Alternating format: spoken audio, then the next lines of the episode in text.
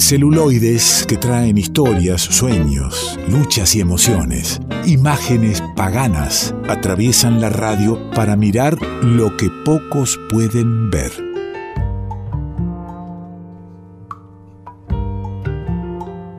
Momento del revuelto en que las imágenes paganas son acercadas por nuestro amigo Juan Manuel del Río. ¿Cómo le va, querido? ¿Cómo le va, Alejandro? Muy buenas noches para usted. Con gusto, con gusto de recibirlo, abierto a las propuestas, con ganas además, entre, le vengo diciendo estas cosas en plena pandemia, en estos momentos en que no hay quien nos recomiende una peli, una serie de Netflix, eh, uno está en la búsqueda de algo diferente, uno está en la búsqueda de, una mirada amiga que, recomiende cariñosamente, como es la suya cada vez que, trae todas las semanas a este, a este programa. ¿Qué le parece si, si nos metemos directamente, le damos play a la, a la casetera VHS y disfrutamos? Eh, de qué se trata hoy la propuesta. ¿Está de acuerdo? Perfecto, vamos por ahí. Ahí vamos. Aí, é muito louco quando a gente não conhece bem um bagulho, a gente vê assim de fora, mas pensa que é tudo igual, né? Movimento Estudantil. Aí quem não conhece acha que é assim. Uns jovens muito loucos, querem invadir tudo, quebradeiros, maconheiros que tem preguiça de estudar. Vamos, vamos dizer assim. Para os outros vão achar que os secundaristas são a esperança do mundo. Ele vai resistir até o último segundo que der. O jovem que ocupa, sonha, sonha com a educação pública de. Bueno, lo que estamos escuchando es un poco la música, los sonidos que hacen esta película, una película del año 2019, brasilera, que se llama Espero tu revuelta donde el re está como entre paréntesis, entonces pareciera como que también se llama Espero tu vuelta. Hay como un juego ahí de palabras en este título de la película, que está dirigida por Elisa Capay. Suena interesante ya desde el título, le digo, eh, Juan Manuel, eh, la, la, peli, pero un poquito preséntenos a, a Elisa Capay, ¿de quién se trata? Bien, Melita Capay es una documentalista brasilera, es la quinta película que ha realizado y en esta ocasión presenta las voces de tres estudiantes de San Pablo, un estudiante y dos estudiantes mujeres, por así decir, este, y estas tres voces van a presentar como un abanico y eh, cada uno con su ideología, cada uno con su postura, respecto a hechos ocurridos en el pasado, del Brasil, un pasado reciente, ¿no? Como que la película abarca la conflictividad de los estudiantes del 2015 al 2018. Fines de 2018, la película corta con la asunción de Bolsonaro, que como sabemos asumió la presidencia el 1 de enero del 2019. O sea que eh, es la problemática de, de los estudiantes de San Pablo durante el gobierno de Dilma Rousseff. De y de Temer, exactamente. Y de Temer, claro, mira cómo uno se va olvidando de, ciertos impresentables. Em, que, no de la cual, por lo menos en lo personal, ¿no? De, esta problemática no tenemos, no tengo gran información. no es que de Brasil, de los estudiantes de Brasil, poco es lo que me ha llegado. No, claro, totalmente. Es un conflicto como muy local y para nosotros argentinos nos queda un poco lejos por más que sea un país vecino. Eh, pero, por ejemplo, un país también vecino, tenemos algo de la problemática de los estudiantes, como es el caso de Chile. En Chile tenemos mucha de la problemática eh, y que, no sucede con, con Brasil, pero ¿es muy lejano o cuando uno eh, se acerca a través de este documental a la, a la realidad y a la situación de, los estudiantes, empieza a acercarse esa, esa problemática. Totalmente, claramente es un conflicto que atraviesa Latinoamérica en general. Eh, la película se centra en lo que va a ser un plan de recorte presupuestario a la educación en San Pablo precisamente, como que cada estado, ellos también tienen como una manera muy eh, estadual de gobierno, ¿no? Cada estado tiene su Ministerio de Educación y por lo tanto tiene también su presupuesto y tiene también sus políticas. El Estado de San Pablo, en este recorte que estábamos viendo, está gobernado por el Partido Socialdemócrata. que era la fuerza opositora al Partido de los Trabajadores también, ¿no? Tenemos que pensarlo. Eh, pero a su vez el alcalde de San Pablo eh, era Daniel Adal, quien después fuera el candidato a presidente por el Partido de los Trabajadores. Entonces se daba ahí una disputa de poder entre el alcalde de la ciudad de San Pablo y la gobernación del estado de San Pablo. Desde la gobernación del estado de San Pablo querían hacer un, un recorte presupuestario y los estudiantes salieron a la calle en protestas en contra a este recorte. Protestas que también incluyeron eh, la toma de los colegios, por ejemplo, ¿no? Una medida un poco más fuerte que las simples manifestaciones pacíficas, pero que fueron claramente necesarias para, llegado el 2016, eh, este recorte se dio marcha atrás. Y el ministro de Educación del Estado de San Pablo renunció.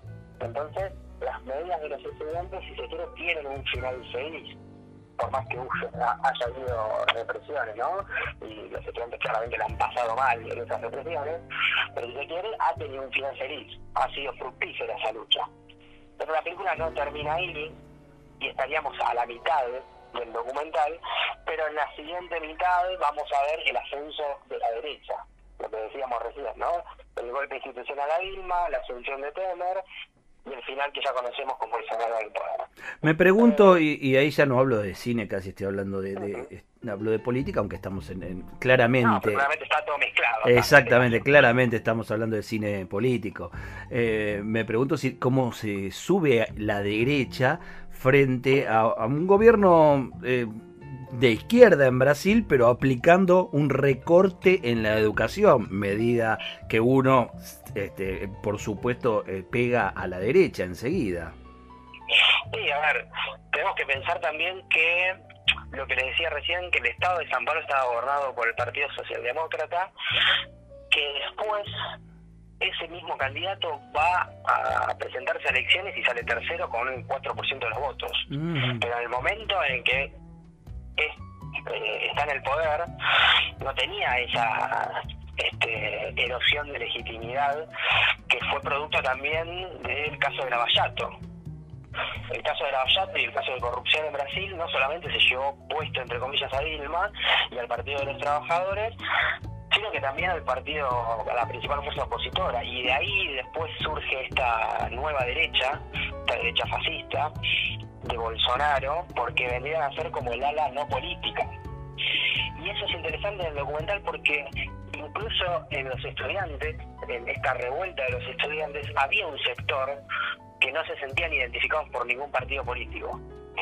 Eh, estas tres voces que hacen el documental, estas tres narraciones, una de ellas eh, cuenta como que era muy chica, ¿no? que tenía unos 14, 15 años, que eran las primeras manifestaciones a las que iba, y que le llamaba la atención que había algunas eh, personas subidas a un coche, a un auto, hablando con un megáfono, y otras desde abajo diciendo nosotros no tenemos líderes, nosotros no somos de ningún partido político.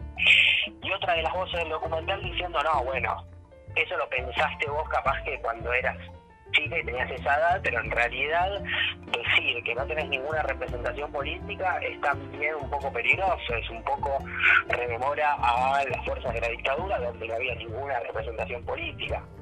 Mm. Entonces eso de no me representa ningún partido político, ojo, como le decimos.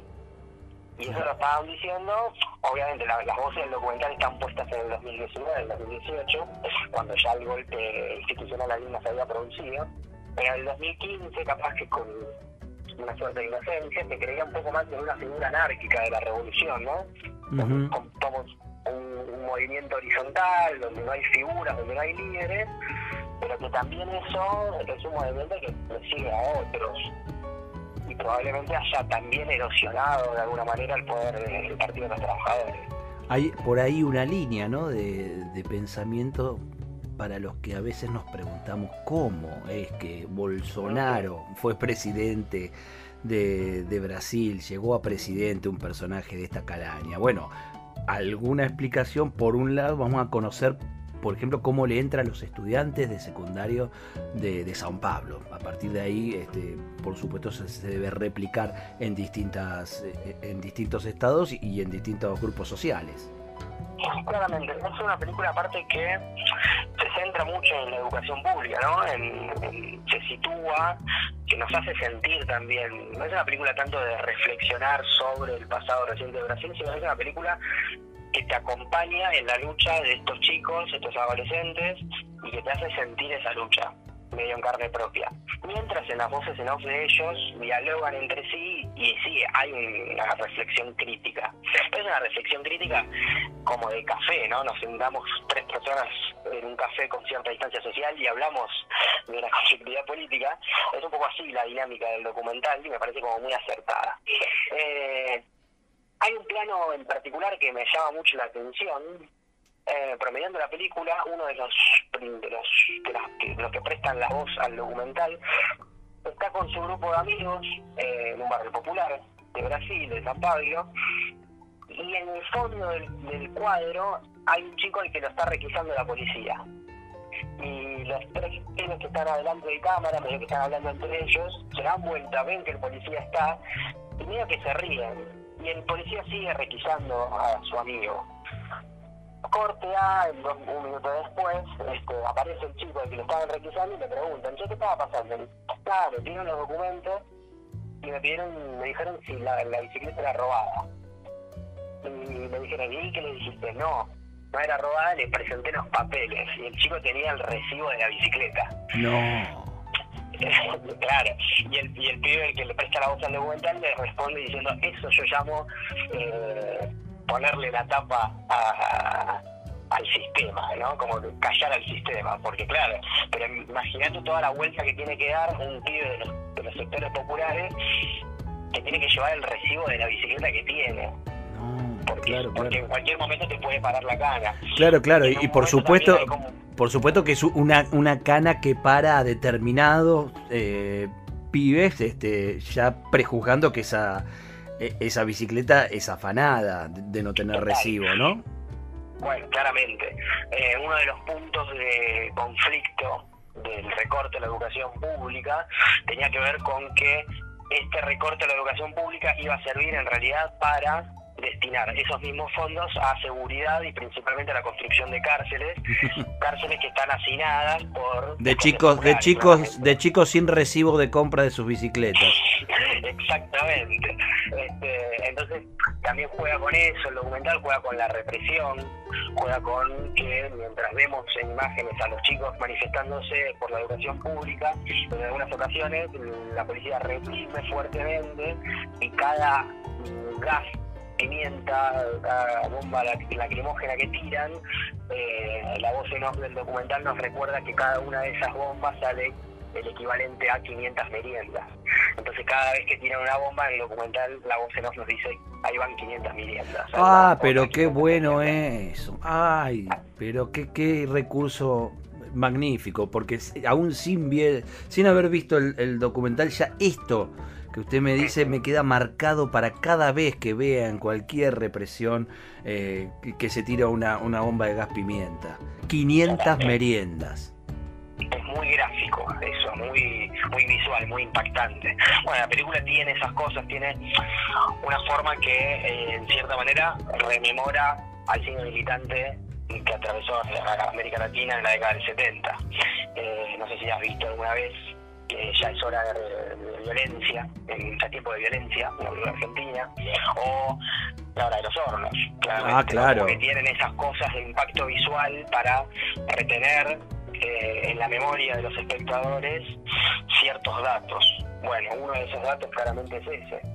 Y también me, me hace acordar a una tríada de películas brasileras, como que esta en particular, esta película forma parte de un conjunto de otras películas, como por ejemplo una que se llama O Proceso de María Augusta Ramos, que hace un seguimiento al proceso de derrocamiento institucional, ese golpe institucional que le dieron a Dilma Rousseff.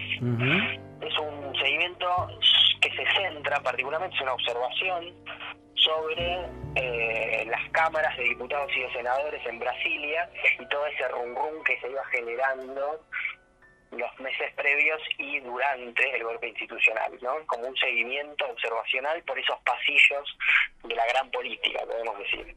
Y también me recuerda otra que se centra en la figura de un muchacho de una clase popular eh, que cuenta su historia de vida y cómo está atravesada por la violencia también, por la violencia del Estado eh, y, bueno, claramente por las desigualdades sociales. Final de esta película, que se llama Siete años en mayo, el director Afonso Ulloa hace un juego donde un uniformado juega con otros conjuntos de personas que está enfrente de este uniformado y el uniformado dice vivo o muerto.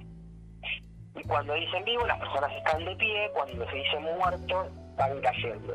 Es como que el uniformado tiene la potestad de vida de las personas. Y de repente una de esas personas, que bueno, cuando dice muerto caen, ¿no? Inmediatamente caen, caen, caen, hasta que a uno le dice muerto y esa persona no se cae, no se muere. Entonces ahí aparece como el acto de rebeldía, ¿no? De una persona. Ese acto de rebeldía me parece que está latente en esta película, a partir de las voces de los estudiantes y de las imágenes que vamos viendo eh, las manifestaciones de los estudiantes en contra de los recortes estudiantiles.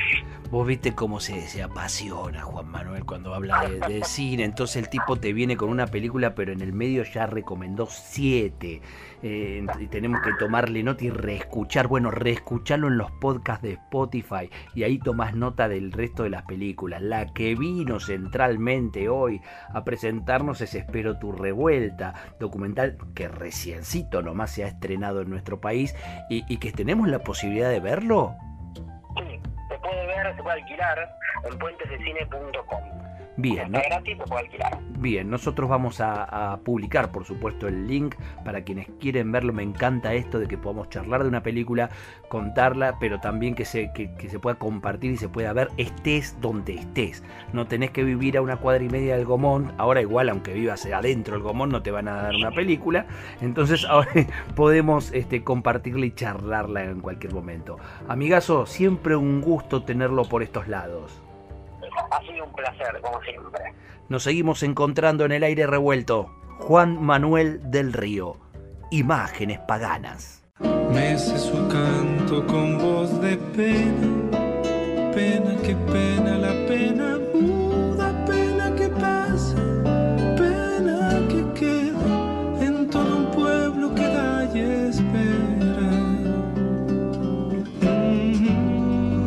Mece su canto con voz de pena Pena que pena, la pena muda, pena que pasa, pena que queda, en todo un pueblo que da y espera.